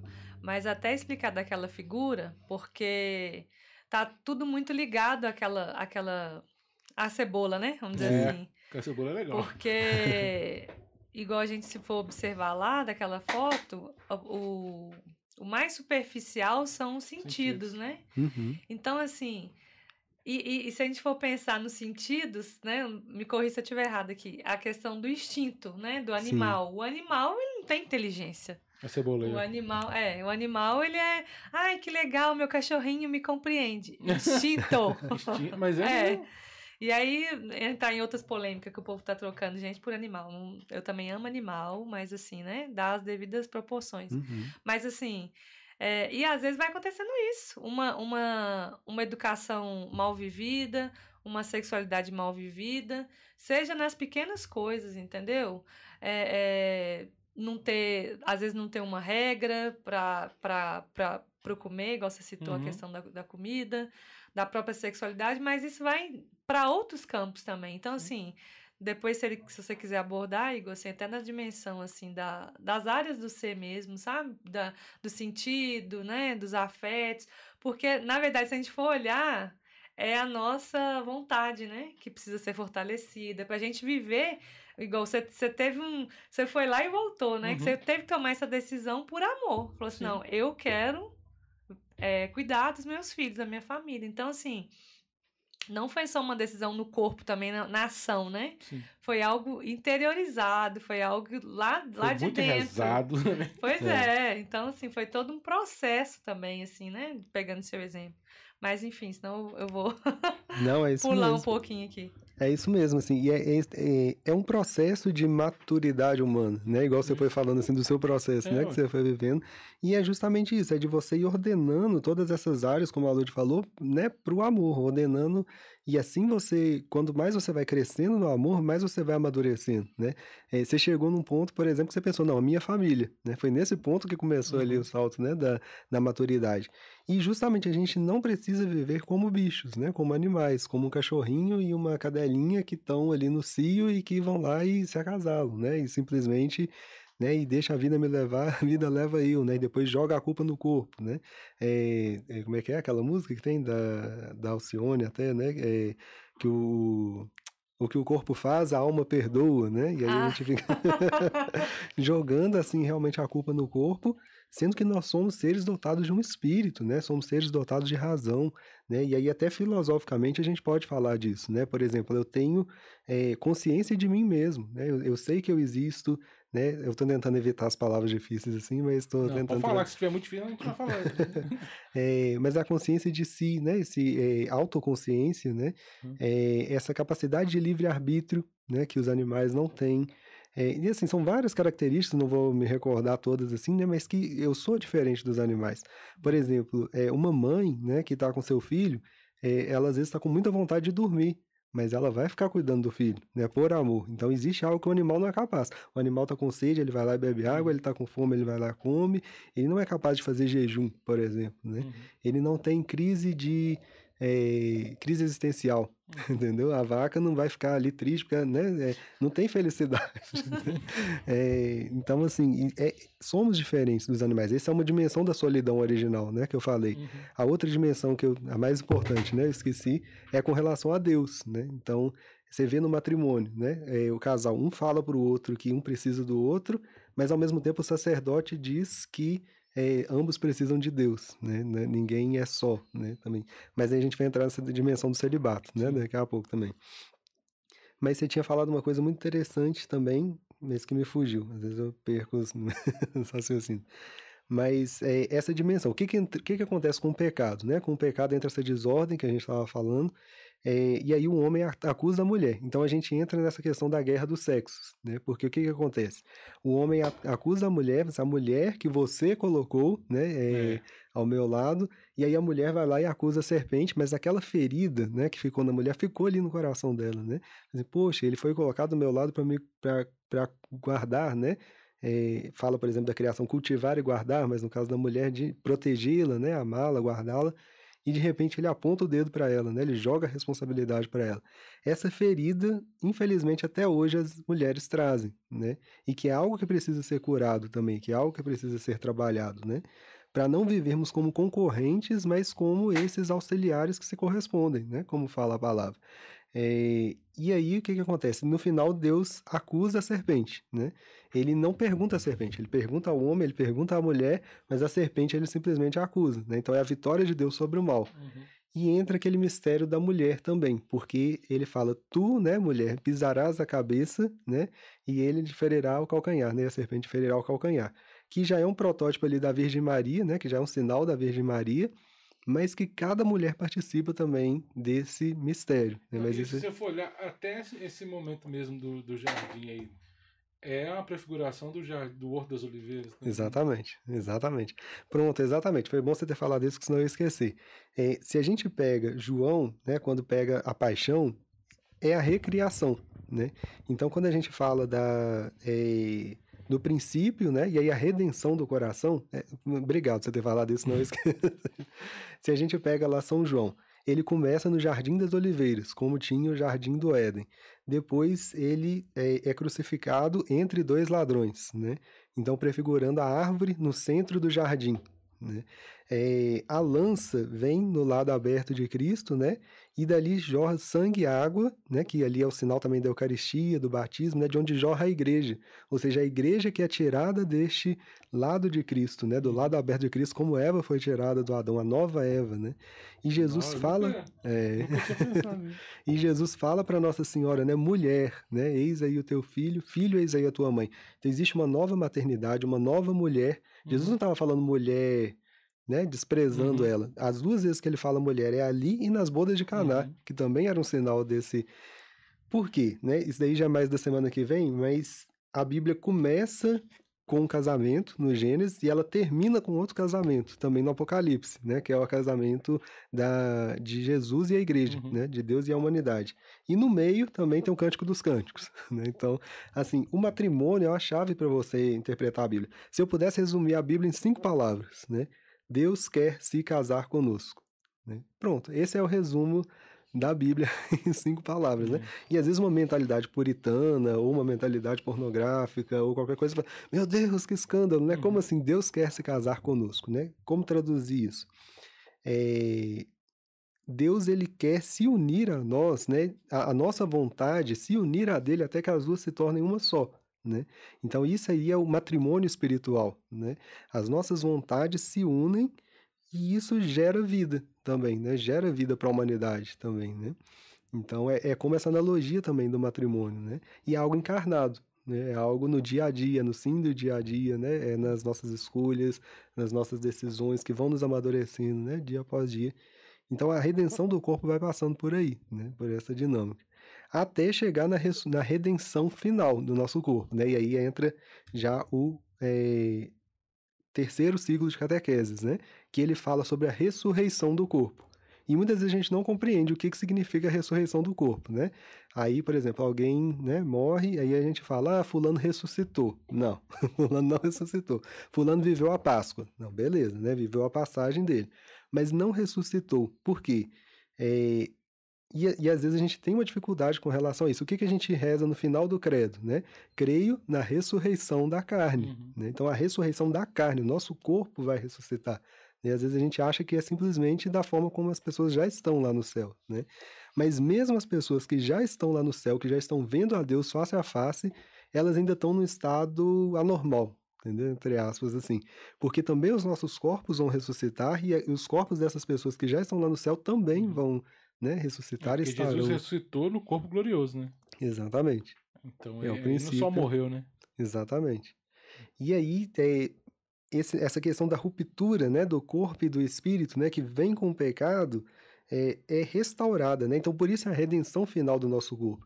E aí João Paulo II aprofunda muito isso, né? Eu não vou conseguir trazer tudo, porque realmente é algo ali muito profundo, ainda preciso mergulhar mais, né? Quem falar que já conheceu tudo de teologia do corpo é mentira, uhum. porque assim, é igual a Bíblia, né? Cada vez que você vai aprofundando, você vai descobrindo coisas novas. Mas essa redenção mesmo, assim, do seu corpo, né? Toda aquela divisão que a gente percebe dentro do nosso coração, nossa imaginação para cá, nossa memória para cá, né? Nossos sentidos para cá, inteligência e vontade, que é uma coisa me determina, no dia seguinte eu já estou fazendo tudo errado do, do que eu... Na ressurreição acaba isso, né? E a gente já é chamado a começar a viver isso já aqui, né? Mas na, na ressurreição é essa consumação dessa redenção do corpo, né? Que fala lá em Gálatas 5. Né? Quem quiser depois anotar aí para ler depois, né? Lá em Gálatas 5. É um, um amor que absorverá inteiramente a minha humanidade, né? É, então eu vou ser completamente absorvido pelo amor e já não vai ser mais necessário. Semana que vem a gente, pode, a gente vai falar mais assim especificamente do matrimônio, né? Uhum. Mas, por exemplo, a gente pode tomar o exemplo de São Joaquim e Nossa Senhora. Você me fala só com relação ao tempo, tá? Se Não, tiver... Filho, Mas com relação a São Joaquim e Santa Ana, né? É... Isso é muito legal, assim, de falar de Nossa Senhora, né? Porque às vezes a gente imagina Nossa Senhora, é... por exemplo, tem, tinha uma mística, né? É, estadunidense, eu acho que ela fala, americana, né? Que ela falava é, que sempre ensinaram para ela, olha é, quando você for fazer qualquer coisa, você pensa assim, será que Nossa Senhora se envergonharia daquilo que eu, que eu tô fazendo? Né? Oh, não faz tal coisa não que Nossa Senhora vai se corar, né? Aí ela falou, putz grilo, né? Eu não posso fazer mais nada, né? Ela imaginava já a Nossa Senhora lá em cima no céu, então aquela estátua de gesso, e nada combinava, né? Tudo Nossa Senhora estava, e ela entrou naquela obsessão, naquela coisa, até que um dia ela ouviu uma freira, né, conversando com uma irmã, é, com, uma, com uma jovem, e a jovem falou: Ah, eu acho que Nossa Senhora nem sabia nada sobre sexo, nem sabia como que, é, como que eram as coisas, nunca ouviu falar disso, que ela era muito pura. Ela falou assim: Não, você está muito enganada, porque com 15 anos ela já sabia tudo como que funcionava o mundo inteiro, né? Uhum. Então, assim, Nossa Senhora que é plenamente humana, né? Que viveu essa dimensão do Eros, né? É, totalmente voltada assim para o infinito. Ou seja, ela já vivia aqui. Eu podia ter pedido para trazer a imagem de Nossa Senhora de Guadalupe, né? Mas Nossa Senhora grávida, Nossa Senhora com o céu que toca a terra, né? Então ali a, uhum. a teologia do corpo de Nossa Senhora é muito linda. Eu quero fazer uma live ainda uhum. sobre isso, né? A teologia do corpo de Nossa Senhora. Mas Jesus que habita ali, ela é o, ela é o céu encarnado, é o céu vivo, né? O céu vivente. Uhum. Ela traz o próprio Deus dentro dela, né? É, e ali ela já vivia o matrimônio celeste o que todos nós vamos viver no céu, ela já vivia na terra. Né? Então ela não precisava mais viver o matrimônio terrestre como tal, porque ela já vivia o celeste, entendeu? O terrestre ele é um sinal do celeste, a gente vai falar disso semana que vem. Uhum. Mas o terrestre ele é um sinal do celeste. Um dos sinais eu já falei, né? Que é o sinal da trindade, né? O uhum. pai e o filho e gera uma terceira pessoa. Mas ela não precisava viver um sinal porque ela já, já pulou, né? Ela já foi para a última etapa, né? E isso também a gente vai entender o celibato. Né? Os celibatários, o celibatário não é simplesmente alguém que não quer casar, não é simplesmente alguém que não é porque o sexo fosse algo ruim e aí ele está querendo viver algo melhor, né? Não, na verdade o celibatário ele, é, ele tem algo outra palavra difícil, né? Escatológico, né? Algo que, fala realida da, das realidades do fim último, né? Uhum. O celibatário, ele já vive aqui na Terra o que todos nós vamos viver no céu, né? No uhum. céu todos nós seremos celibatários, né? É... E aí eu já pergunto, inclusive, né? Eu falei isso no céu, todos nós seremos celibatários, mas eu jogo a pergunta, se vocês dois quiserem responder também, ou a pessoal também que está assistindo. Haverá sexo no céu? E o que, que o pessoal respondeu lá? No céu, no céu tem ah, sexo? é? Vamos ver. Pois é, vamos ver aqui. Ali. É... No céu viveremos como anjos. A Aline dizendo aqui, não haverá casamento. Depois o Edson é, agradecendo né, pelo conhecimento. Não haverá sexo no céu. Depois a Alessandra, não haverá sexo no céu. Seremos todo um só, não existirá marido e mulher. Pois a Aline colocou aqui, São Mateus 22, 30. Na ressurreição, os homens não terão mulheres, nem as mulheres maridos mas serão como os anjos de Deus no céu. E aí o Ramon, acho que não haverá sexo. O céu, acho que não haverá sexo. O céu, porque lá não tem o corpo carnal, e sim o glorioso. É um novo e definitivo estágio da criatura. Lá todo mundo já nasceu e ressuscitou, não haverá mais nascimentos. Aí a Ana, explica aí, Igor. Vamos dizer, ó, depende, na verdade, né? Todos estão certos, na verdade, né? Mas depende do que, que a gente está dizendo com sexo, né? Se nós estamos falando do ato sexual, já não haverá mais, né? Como o próprio Jesus fala, seremos todos como anjos no céu, né? Não, não precisará mais ter a dimensão procriativa, né? Do matrimônio, por exemplo. É, mas quando a gente fala de sexo, a gente está dizendo também de sexo masculino e feminino, né? Isso. E a gente está falando também do corpo humano. Então, sim, no céu haverá sexo, né? Hum. No céu continuaremos sendo homens ou sendo mulheres, né? Nós não vamos deixar, não vamos virar uma coisa híbrida, né? Lá no céu. E vamos continuar como homens e como mulheres, mas, como eu disse, né? O amor absorverá completamente a nossa dimensão psicossomática, né? Ou seja, do nosso corpo e do nosso espírito, né? É, então haverá sexo no céu nesse sentido mas será essa união, né? Como alguém respondeu aí também nas perguntas, que é essa comunhão dos santos, né? Que é essa todos nós seremos um, um só corpo e um só espírito, né? Uhum. É, no céu. Então essa dimensão da comunhão dos santos. E o celibatário, ele já é chamado a viver isso já aqui. Aí, se, com relação ao tempo e tudo, se tiver coisa, você me fala que qualquer coisa eu deixo pra semana que vem. fazer as regrinhas aqui. Ah, beleza. Vai, vai. Mas assim, essa dimensão do celibato, né? Então, o celibato, Jesus ele é, lança o celibato, né? Também assim falando. Existem aqueles que se tornaram eunucos, né? Eunuco significa aquele que é, que não, não tem relações sexuais, né? Existem aqueles que se tornaram, por exemplo, tinha os eunucos que eram castrados, literalmente, né? É, para poder servir algum rei, alguma coisa. Existem os eunucos que nasceram assim, né, que foi uma condição física e tudo. Existem os eunucos que os homens o fizeram assim, e existem aqueles que se fizeram eunucos pelo reino dos céus. Né? Então Jesus explica assim.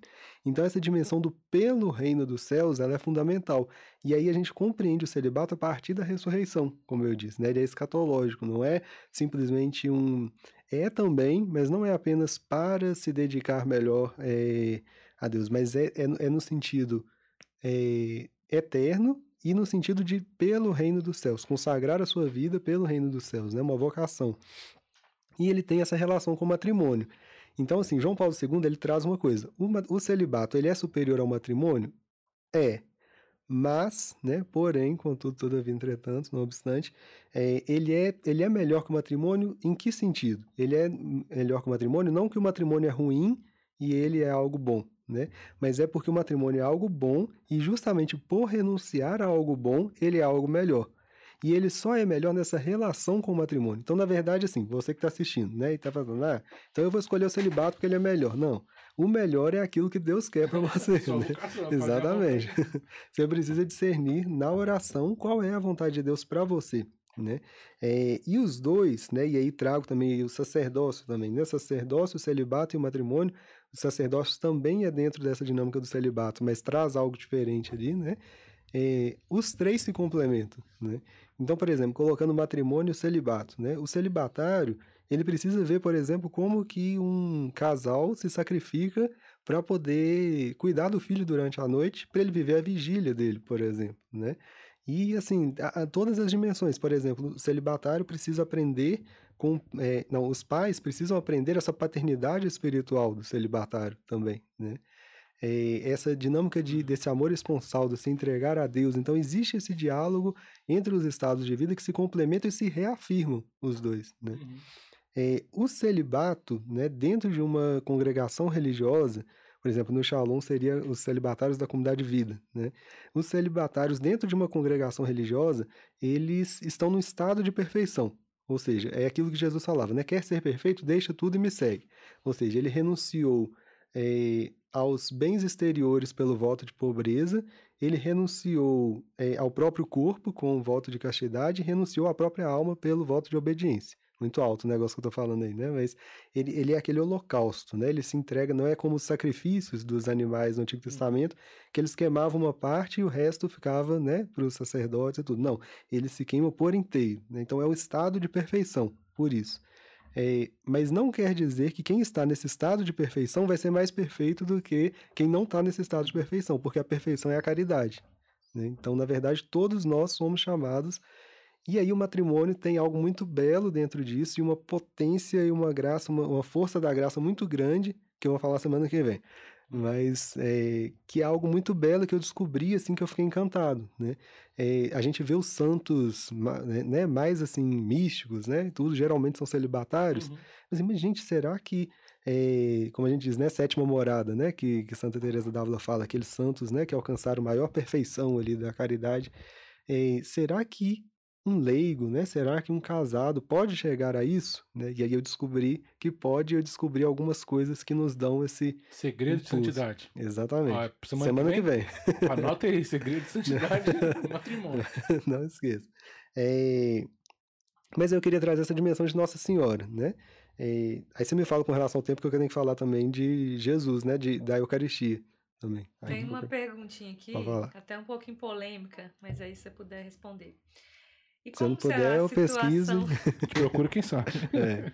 E como será a situação dos que aqui escolheram ser homossexual? Pronto. No céu, né? É, com relação à questão da, da, homossexualidade, o que, que a igreja diz? Né? Até pedir para Ludmilla trazer assim, o catecismo, né? É, as pessoas homossexuais, a primeira coisa que a igreja diz, que essas pessoas precisam ser acolhidas com respeito, né, que deve se evitar para elas qualquer tipo de discriminação injusta, né? Uhum. É, o catecismo é até bom pegar. Você consegue achar para mim no, no índice? É, mas assim, deve-se evitar para com elas qualquer tipo de discriminação injusta, né? Deve-se acolhê-las como pessoas humanas, né? Que a gente falou da pessoa humana e que é homem ou mulher, né? Também, essa dimensão. É, e aí a igreja fala que a gênese disso, né, de como que a pessoa, né, o que que aconteceu, permanece desconhecida. A igreja não tenta dar nenhuma explicação, não fala que é doença, nada disso. Uhum. Né? Isso aí é a visão do povo, às vezes até os próprios cristãos, né, seja de outras denominações, mas às vezes até mesmo católicos que têm visões erradas, não conhecem o ensinamento da igreja, né, e vão passando isso adiante, né. Uhum. É, mas que é algo os, e diferenciar também né, os atos homossexuais de um é, de uma atração né, de atração pelo mesmo sexo que é algo distinto também uhum. né agora os atos homossexuais a igreja afirma que não correspondem à ordem da criação né então ou seja é, estamos organizados como eu disse né um para o outro os nossos órgãos também assim uhum. né e não só é, o, o, desculpa o Pode? fala da questão do do sexo pro, é, unitivo e procriativo. Né? Exatamente. Tem essa dimensão unitiva e procriativa e a teologia do corpo nos ajuda a ver isso, porque fala também dessa relação, né, assim, com Deus. Quando você tem dois homens ou duas mulheres, não há essa dimensão unitiva, não há, inclusive no, nos órgãos genitais, né? Sim. Então, assim, nem unitiva e nem procriativa, né? É, e aí, é, tirando também, assim, a questão também dos homossexuais apenas, né? Mas onde que está o problema? Onde que está a raiz da questão? Isso aí a gente vai falar um pouquinho também mais semana que vem, né? Mas é no sexto ciclo, que gente fala da fecundidade, né? Porque entrou na década de 60 um cavalo de Troia aí, né? Para dentro uhum. da, da igreja que os cristãos abraçaram e que causou um, um estrago, assim, na década de 60, o Papa Paulo VI ele escreveu o Manevite, né? E ele falava sobre essa questão da, da fecundidade, né? E tudo mais, dos métodos né, naturais e da contracepção. Ou seja, existiu a pílula do dia seguinte. Com a pílula, o que, que acontece? É, é algo muito natural, né? Qualquer um consegue perceber isso. Primeiro vem o amor, depois vem o casamento e depois vem os bebês, né? Vem o sexo e vem os bebês. É, com a pílula do dia seguinte, né? E aí com todos os outros métodos contraceptivos, você corta a dimensão dos bebês com a dimensão do sexo, né? Uhum. Então, assim, na verdade, ela não existiu para poder prevenir os bebês, mas para poder ter a liberdade sexual a qualquer custo, né? Então entra essa dimensão da luxúria, entra essa dimensão do utilitarismo e tudo, só que continua abalando outras coisas, né?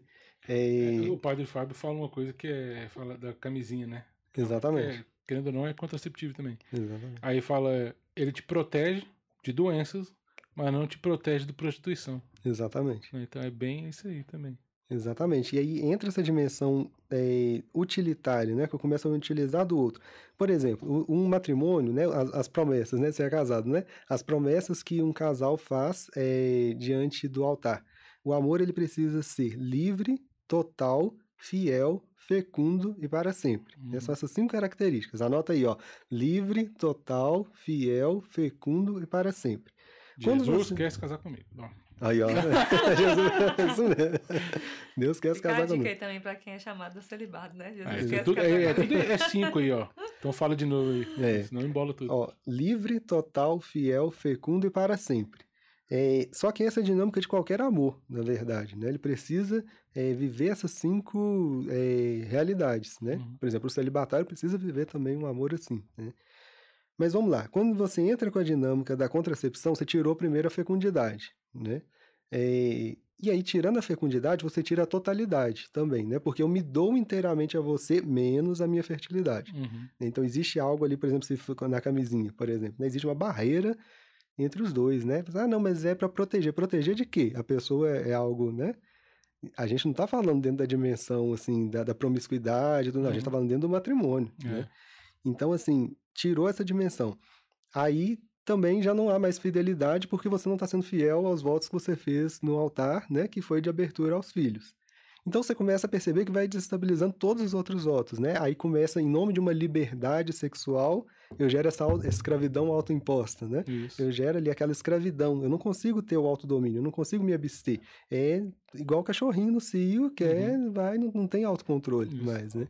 E aí, o para sempre também fica aí abalado, né? E aí, justamente na época que surge a pílula anticoncepcional, surge também aumento no número de divórcios, né? Por exemplo. É, então, você vê que, na verdade, é algo... é, por exemplo, eu gosto de falar que Efésios 5, né, que é o que fala sobre o matrimônio, ele vem antes de Efésios 6, né? Lógico, né? Óbvio. Mas isso tem um porquê. Porque Efésios 6 é aquela passagem que é conhecida da batalha espiritual, né? Então, assim, é, a nossa luta não é contra homens de carne e sangue, né? Mas é contra os espíritos, né? é, do mal e tudo. Então, cingivos com a verdade, né? O capacete da salvação. Então, existe uma dinâmica de luta espiritual, né? Então, com relação ao matrimônio. Efésios 5, ele fala desse grande sinal, que a gente vai falar semana que vem. E antes de Efésios 5, vem Efésios 4, né? E, e Efésios 4, ele fala é, para a gente sair dessa lógica, sai da lógica do mundo, entendeu? Sai da lógica do utilitarismo. Os pagãos viviam assim, mas vocês não são chamados a viver nessa dinâmica, por exemplo, do domínio, domínio do homem sobre a mulher, por exemplo. Né? Isso entrou com o pecado, né? Uhum. É, aí fala lá também no Gênesis, né, que eu acabei esquecendo de dizer, é, teu desejo te impelirá ao teu marido e ele te dominará. Ou seja, o homem começa a dominar a mulher, e isso é concreto, né? E aí durante a história a gente vê essa dimensão. E a mulher também que vai é, manipulando, né, também o marido. Então esse é o desejo que te a ele, né? Então entra toda a dinâmica da desordem. A gente não está falando dessa ordem da desordem, dessa ordem da desordem, né? Nessa, esfera da desordem, né? E aí, quando você pensa. Então, você separa o sexo da. eh, do, a geração de bebês do sexo, né? E aí você começa a separar também o sexo do casamento, né? E aí, separando a, eh, a- a- o sexo, como é que era? O gênero do sexo, né? Você começa a separar também o sexo do gênero. Então aí vem depois a ideologia de gênero, Uhum. e aí entra de novo esse negócio, aquela palavra difícil que a gente falou, né? Do dualismo antropológico, né? O corpo e o espírito como se fosse, ah, então eu tô preso no corpo errado, né? Uhum. E aí eu começo a achar, ah, não, não importa o que que o meu sexo está dizendo, né? O que eu fui identificado quando eu nasci como homem ou como mulher, né? Mas não importa mais isso, importa o que que eu acho que eu sou por dentro, mas isso não corresponde à verdade, né? Não corresponde à verdade. Então, a gente vai ter também uma live segunda-feira, né, no, no Shalom Belo Horizonte Já sobre faz isso. a. A gente é, já faço a propaganda porque a gente vai aprofundar, vai poder aprofundar isso um pouquinho mais, né? E vai ter uma pessoa mais competente que eu para poder falar sobre isso, assim, né? Então, só Mas cabeçudo, só cabeçudo. hein? É o Renato Vargas, né? Ele é professor de bioética da UFRJ, Bacana, né? Bacana. É bom saber que tem uns caras desse perto da, da gente. Pois Vou é. chamar ele aqui, ó. O Jair tá falando, vou chamar ele aqui. Ó, mas quem quer saber sobre, mais sobre a questão da homossexualidade, é importante ler e conhecer os parágrafos 23, 57 até o parágrafo 23, 59 do Catecismo, né? Porque aí diz o seguinte, é, além disso que eu já fui falando, né, é, é bom ler, porque aí talvez eu tenha deixado alguma coisa de fora, mas fala que as pessoas homossexuais são chamadas à castidade, pelas virtudes do autodomínio, educadora da liberdade interior, às vezes pelo apoio de uma amizade desinteressada, pela oração e pela graça sacramental, podem e devem se aproximar gradual e resolutamente da perfeição cristã. O chamado é para todos, né? É a vivência da castidade, né? É viver este autodomínio, este domínio de si para o dom de si, né? E dentro conforme o projeto de Deus, né? Conforme a ordem da, E a da gente tem criação. visto bastante pessoas que se descobriram assim que estão se dedicando à obra mesmo. né? Exatamente. Tem bastante. Graças a Deus, pelo menos, tá Exatamente. seguindo esse caminho. E são chamadas, né? Também. E a igreja, assim. você vê que a igreja não exclui ninguém. Exatamente. E tem muitos apostolados, né? Você tem o Courage, por exemplo, né? Que é um apostolado é, com pessoas com atração pelo mesmo sexo, né? Outra coisa também, a gente geralmente costuma rotular as pessoas, né? Homossexual e heterossexual. Mas, na verdade, ontologicamente, na realidade do... Outra palavra difícil, né? Na realidade do ser, é, ninguém é homossexual, né? Ou, ninguém é homossexual né? É, nós somos homem e mulher. Homem e mulher ele os criou, né? Que a gente Uhum. vê lá na Bíblia, que é até o título aqui dessa live, né? Homem Uhum. e mulher ele os criou. É, e aí, quando a gente começa a entrar, por exemplo, aí já vou, vou entrar nas polêmicas logo aí, né? Mas Não assim, tem como não tem como. Mas quando fala, por exemplo, questão de cura gay, né? Que o pessoal fica, não é essa a questão, né? Não é essa a questão. A questão é a redenção da sexualidade, que eu, tu, ele, nós, vós, eles, todos nós precisamos viver. Né? Então, todos nós temos concupiscências, todos nós temos essas áreas que precisam ser trabalhadas, né? seja na questão sexual, seja na questão do, da, da alimentação, dos nossos É. relacionamentos, em tudo. As nossas concupiscências precisam ser trabalhadas, então existe a redenção da sexualidade. Né? Não é isso. E quanto mais você vai vivendo a redenção da sexualidade, é, porque o que, que acontece? Assim como a luz, né? Tipo assim, a escuridão é a ausência de luz.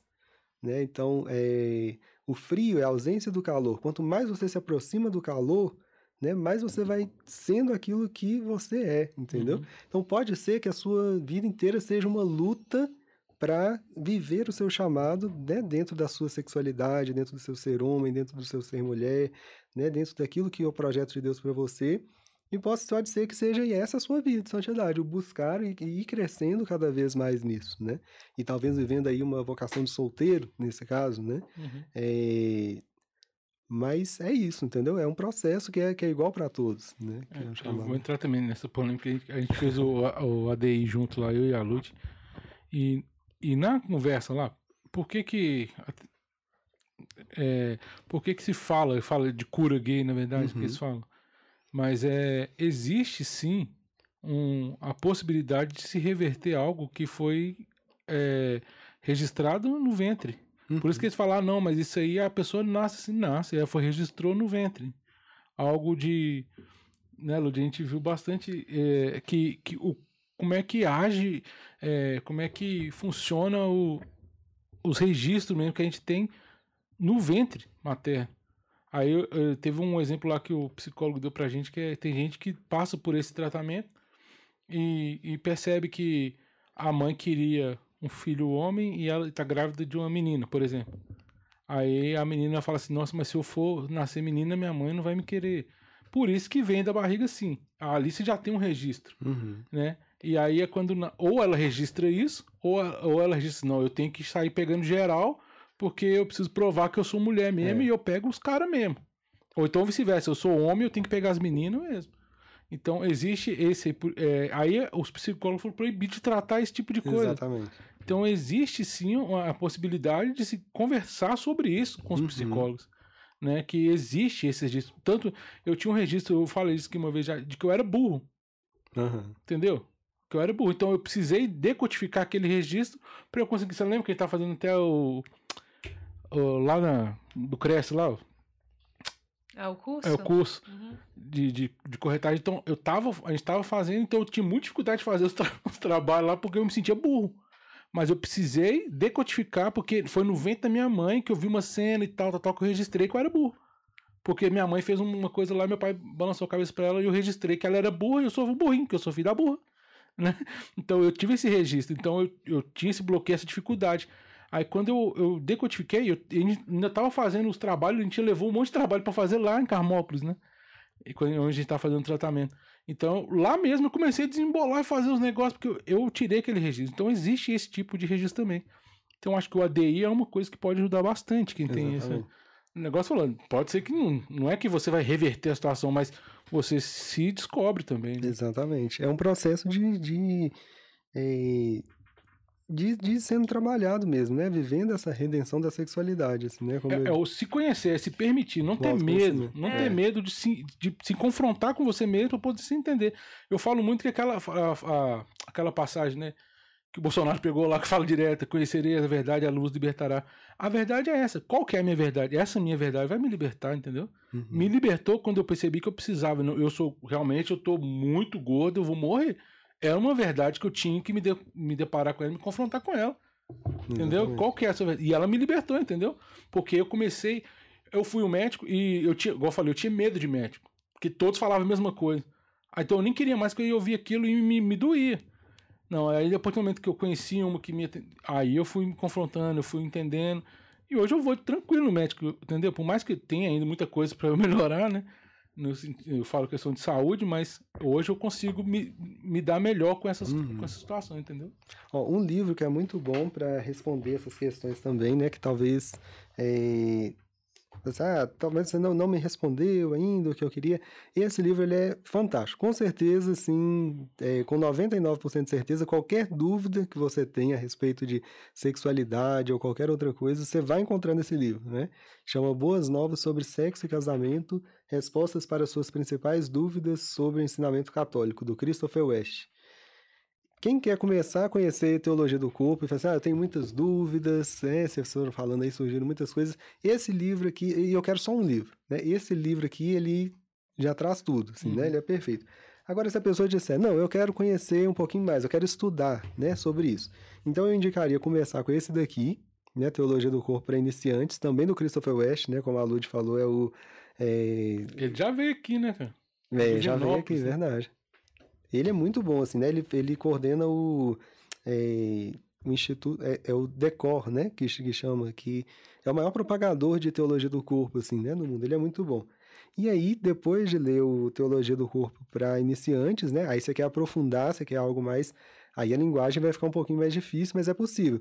Eu fiz, inclusive, uma série de lives, são 13 lives só sobre esse livro, né? A última vai ser segunda-feira agora, que é o Amor e Responsabilidade, né? De Carol Voitila, né? Que ele era cardeal.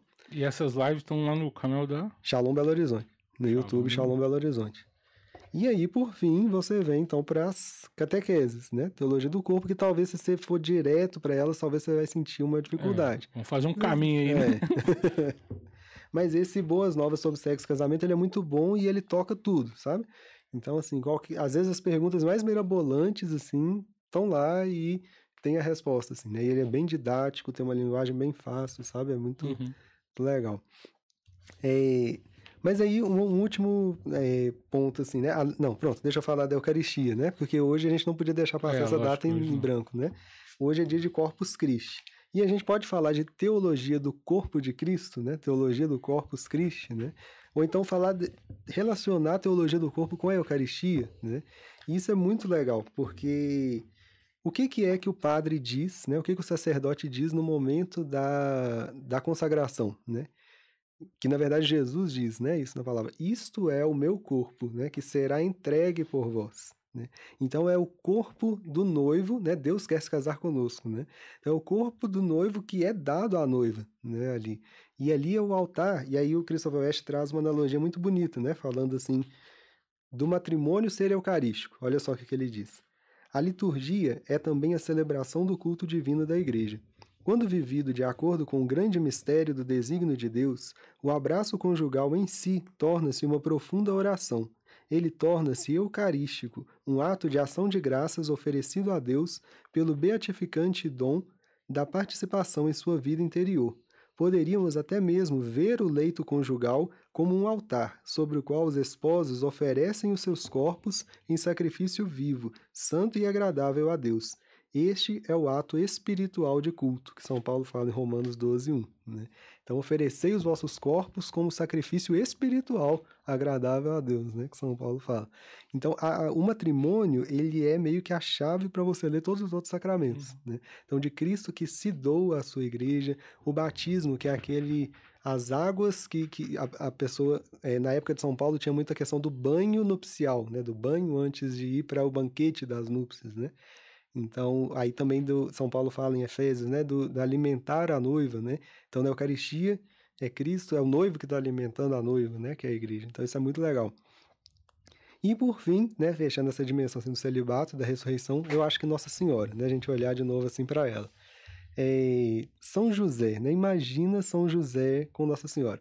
Às vezes a gente pensa assim, por que que São José é, abandonou Nossa Senhora, né? Resolveu abandoná-la em segredo. Aí a gente já pensa logo, né? Talvez você que está ouvindo aí já, já lembre assim, ah, não, porque ficou com medo dela ter cometido adultério e para ela não ser apedrejada, como era pela lei, ele resolve abandoná-la, né?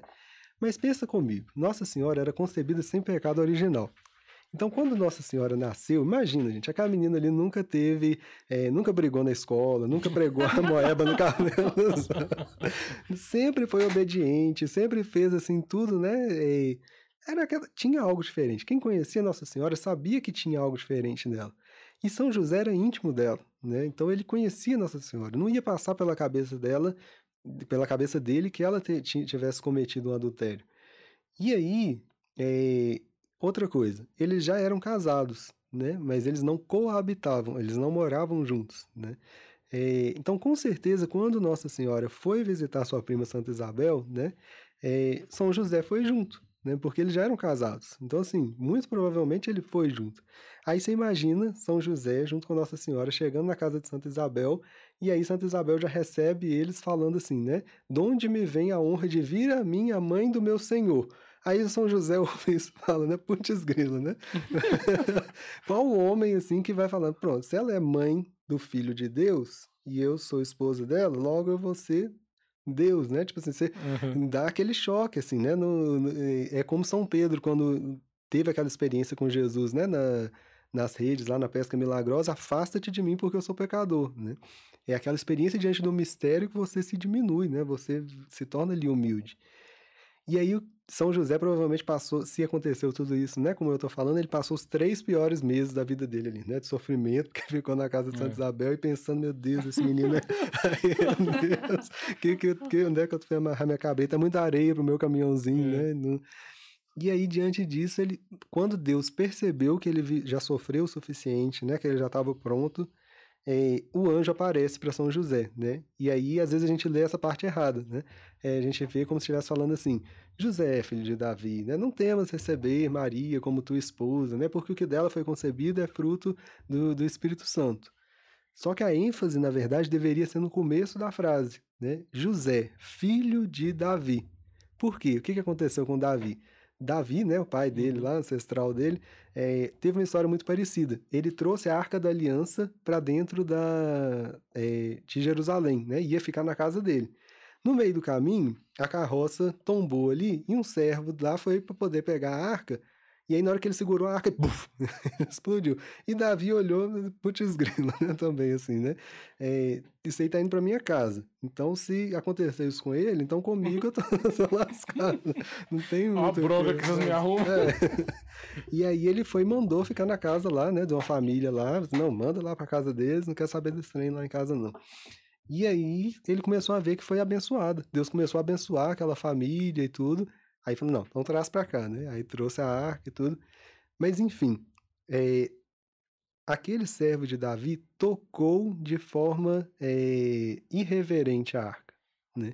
E é, aquela família soube tratar com reverência a arca, né? A arca da aliança. E o que que trazia a arca, né? A arca trazia o maná e trazia o verbo, né? Trazia ali as tábuas da lei. Uhum. Nossa Senhora trazia dentro dela não o maná, mas o pão da vida. E trazia não as tábuas da lei, mas o verbo encarnado. Né? Então você imagina São José diante do mistério de Nossa Senhora. Né? E que aí a gente traz também o mistério da mulher, porque por causa do mistério de Nossa Senhora, esse é o mistério de toda mulher. Você sabia dessa dignidade que você tem, minha irmã que tá. Você sabia, Lud, dessa dignidade né, que você tem como mulher? Você também é chamada a ser essa, esse céu criado, essa habitação de Deus. Né? Semana que vem a gente pode falar mais disso, assim, também, Muito né? lindo. Já fica a dica, né? Também encíclica do Papa, né? Mulheres II, Dignitatis. Mulheres Dignitatis, que fala sobre a dignidade da mulher, né? E, e nós precisamos, como mulheres, ter essa, essa consciência, porque realmente a gente entra sem querer, assim, na, na linha do feminismo, né? Sim. E aí muita coisa vai sendo deturpada, assim. E vai tirando a beleza, né? A característica da mulher, né? No, no, no ontológico, né? Que a gente foi discutindo aqui mesmo no ser. Pois é. E aí ele se depara diante desse grande mistério, né? O anjo fala, José, filho de Davi, não temas receber Maria, porque o que dela veio é fruto do Espírito Santo. Então José, como que naquela humildade ele se esconde, né? Diante daquele grande mistério, é, como uma pessoa humilde, ele fala, não, isso daí não é para mim, Uhum. né? É, E aí é justamente essa dimensão que eu falei, né? Ele já vivia, ela já vivia, né, esse matrimônio celeste. Então ela já não precisava viver o sinal com São José. O que ela faz é pegar na mão de São José e levá-lo para viver essa experiência maior com ele. né? Então eles tiveram essa graça de viver ao mesmo tempo a vocação celibatária e matrimonial, ao mesmo tempo, né? Uhum. E daí surgiu o Verbo encarnado, né? Surgiu o centro do universo, surgiu o Senhor da história, né? É O sentido da vida. Exatamente. Só uma coisinha também assim da vocação das mulheres, né? Que eu acho que isso é muito belo. É, uma analogia das, das mulheres, né? Eu não posso falar tudo agora, senão vou ficar sem assunto semana que vem. Vou parar no alto aqui. É. Mas uma coisa assim, é que o Cântico dos Cânticos, né? Que eu falei que na metade tem essa questão assim do, do matrimônio, né? É, ele, o, o autor do Cântico dos Cânticos, ele chama. Deixa eu até pegar aqui, se eu acho. Acha pra mim, por favor, o Cântico dos Cânticos. É, ele fala assim, do, ele usa três analogias, né? Uma, ele fala, ele chama a esposa, né, de é, jardim fechado, né? Ele fala, minha irmã, minha noiva, né? Ele chama ela, minha irmã, minha noiva. Ele fala, tu és um jardim fechado e uma fonte selada. E por fim ele fala que este amor que é selado. Obrigado. É, Deixa eu ver se eu acho aqui que eu não marquei.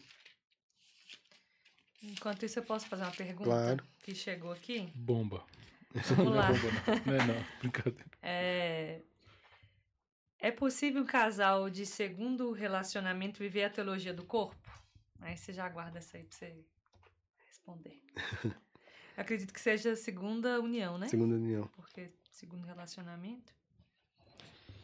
Então, é, Só tema. A Ramon, cola aqui com a gente. É, segue, segue o raciocínio, daqui a pouco você responde. É, né? depois eu respondo. Pronto.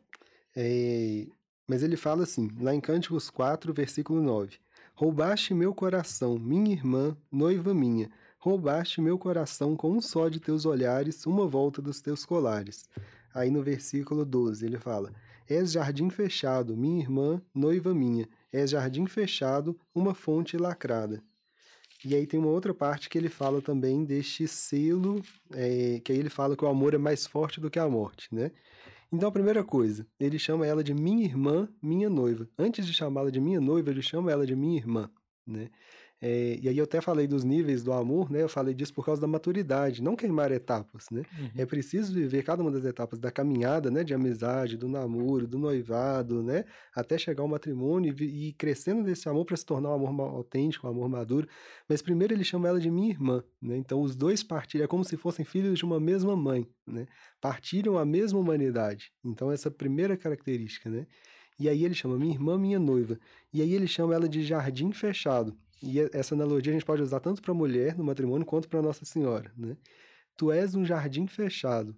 é, tu és uma fonte selada. Então, essa questão do mistério da mulher, né? Que o homem não pode chegar e simplesmente é, querer dominar ou querer controlar aquilo. A mulher tem o seu mistério que o homem precisa respeitar e o que ele pode fazer é bater no portão da, do jardim, esperar que ela abra e se renda ali a ele, né? E aí, qual é a vocação do homem, né? E aí inscrita no próprio corpo, né? O homem pode tomando banho olhar para o seu próprio corpo. Qual é a vocação do homem? É adentrar os portões da eternidade, adentrar os portões do céu, né? E a mulher é este céu criado, né? Então essa dinam... e aí o homem se aproxima da mulher com essa reverência. Então isso é muito belo essa questão da vocação do homem e da mulher, assim, né? E aí ele fala também deste amor, né? Deste selo que é marcado é, que é mais eh, deste selo, eu fugiu a palavra agora, mas é um amor que é mais forte do que a morte, né? Então a mulher ela não vai abrir este jardim a não ser para um homem, né, que ela sabe que quer comprometer a vida dela com, com, dele com ela até o fim e aberta a geração de filhos, né, e que sabe, é um amor que realmente é mais forte do que a morte. E qual é o amor mais forte do que a morte, né? Isso é muito importante. Tobias, né? É, lá em Tobias, é, João Paulo II fala disso também. Ele usa o Cântico dos Cânticos e Sara e Tobias, né? É, a história de Sara e Tobias é legal também, porque assim, Sara teve vários casamentos, aí na hora né, do ato conjugal eles morriam. Quando ele chegou lá, coitado, mesmo o pai dela já estava cavando a cova dele, já vai morrer, um. né? Mas eles se aproximam e rezam, né? E na oração eles têm o ato conjugal e superam a prova né, do ato conjugal. Eles não caem ali na, no utilitarismo, eles não caem na luxúria, né? É, eles superam aquela prova e não morrem. Então, o amor mais forte do que a morte é aquele amor que reza. Né? Então, a importância da vida de oração também dentro da vida do casal. Né? Isso é muito lindo. Semana que vem. É. certo? Semana que vem. Certeza. Um outro último versículo do Cântico dos Cânticos também, assim, né, que é interessante também, que fala desse mistério também de Nossa Senhora, né? E aí o noivo que entra pelos jardins da, da eternidade ali é o próprio Cristo, né? Que uhum. entra ali, né? né é, vem à Terra através de Nossa Senhora, né? E aí vem esse versículo, também é do Cântico dos Cânticos. Quem é essa que desponta como a aurora, bela como a lua, fulgurante como o sol, terrível como, como o esquadrão com bandeiras desfraldadas, né? Então, assim, essa coisa que fala tão forte assim de Nossa Senhora, nesse grande mistério da mulher. Se um casal de segunda união pode viver né, a teologia do corpo? Pode, porque a teologia do corpo ela é também uma pedagogia do corpo. Né? É algo que nos leva também a assumir essa redenção do corpo, que é para todos. Né? Então, assim, é claro que há algo ali, né? Porque o matrimônio ele é indissolúvel, né? Ele é, ele é para sempre e ele é, são duas características. Ele é, ele é indissolúvel e ele é, é fugiu. Qualquer coisa semana que vem eu trago assim também. É, então, assim, houve uma dissolução de. Na verdade, não há uma dissolução, né? Na verdade, aquele matrimônio antigo continua valendo, né? Então há algo ali que está no estado é, irregular, né? Mas dentro dessa situação, e Deus sabe, e a igreja também sabe, a igreja também conhece, né, toda a situação que o casal vive, essas as suas dores e tudo mais. Então, dentro do que eles vivem hoje, eles podem gradualmente é, aproximar-se daquilo que são chamados, essa perfeição cristã que é o chamado para todos, né?